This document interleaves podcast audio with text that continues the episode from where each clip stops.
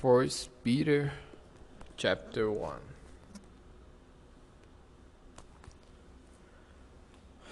Peter, an apostle of Jesus Christ, to God's elect, exiles scattered.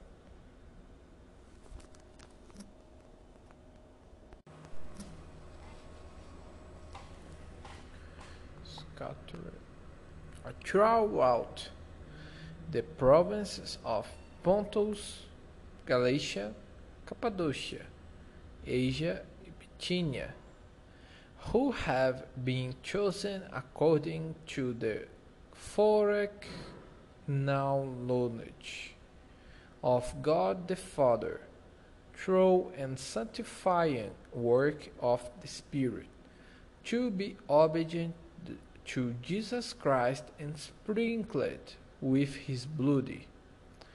Grace and peace be yours in abundance. Praise to God for a living hope.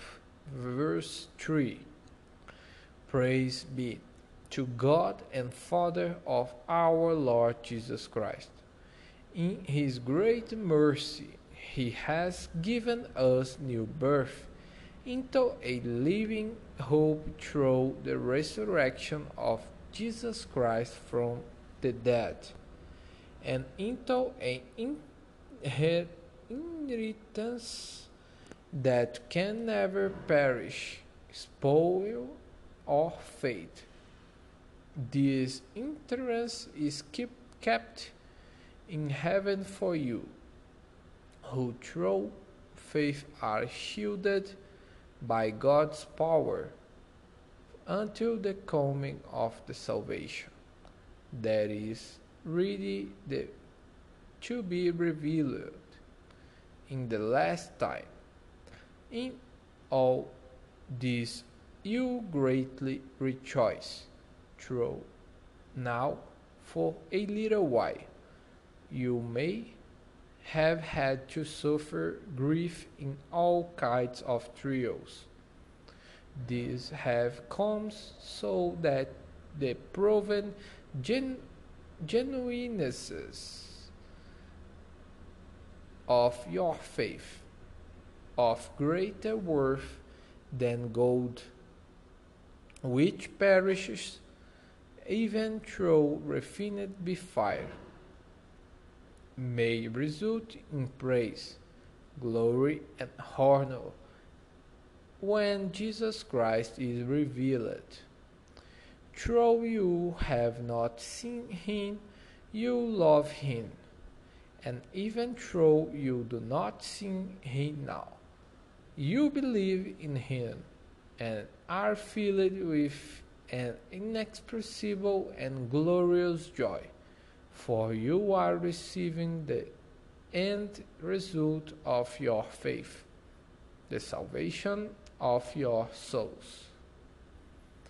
Concerning this salvation, the prophets who spoke of the grace that was to come to you, searching intently and with the greatest care trying to find out the time of circumstances to which the Spirit of Christ was pointing when he predicted his, the sufferings of the Messiah and the glories that would follow. It was revealed to them that they were not serving themselves but you when they spoke of the things that have that have now been told you by those who have preached the gospel to you by the Holy Spirit sent from heaven. Even angels long to look into these things. Be holy verse 13. Therefore, with minds that are alert and fully sober, set your, your hope on the grace to be brought to you when Jesus Christ is revealed at his coming. As obedient children, do not conform to, the evil desires you had when you lived in ignorance. But just, just as he who called you is holy, so be holy in all you do.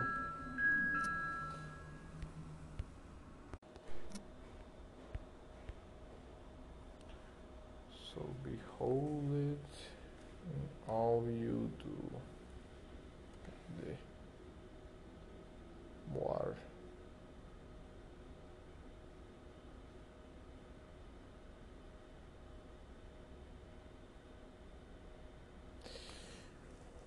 For it is written, Behold, because I am holy.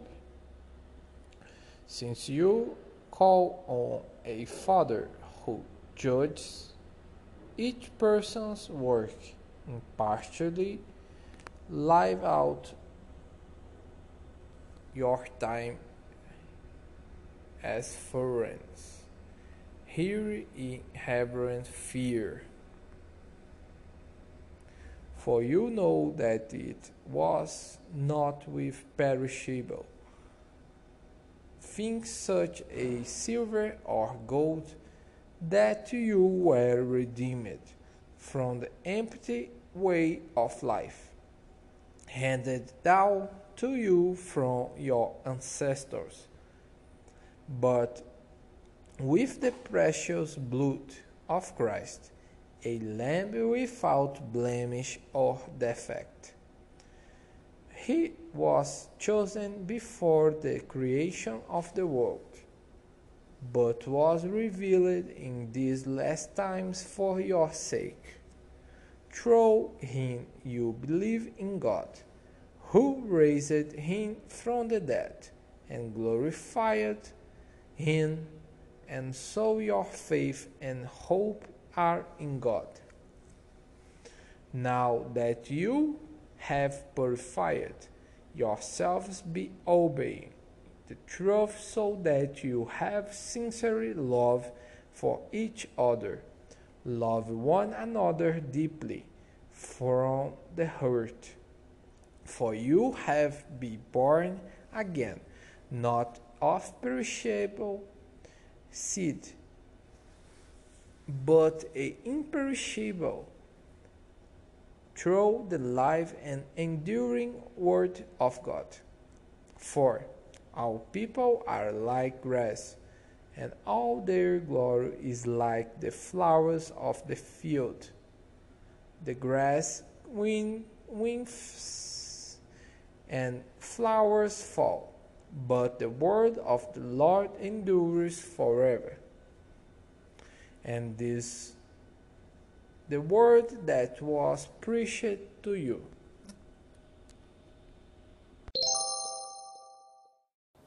Jesus be the Lord of your life, Leshleha.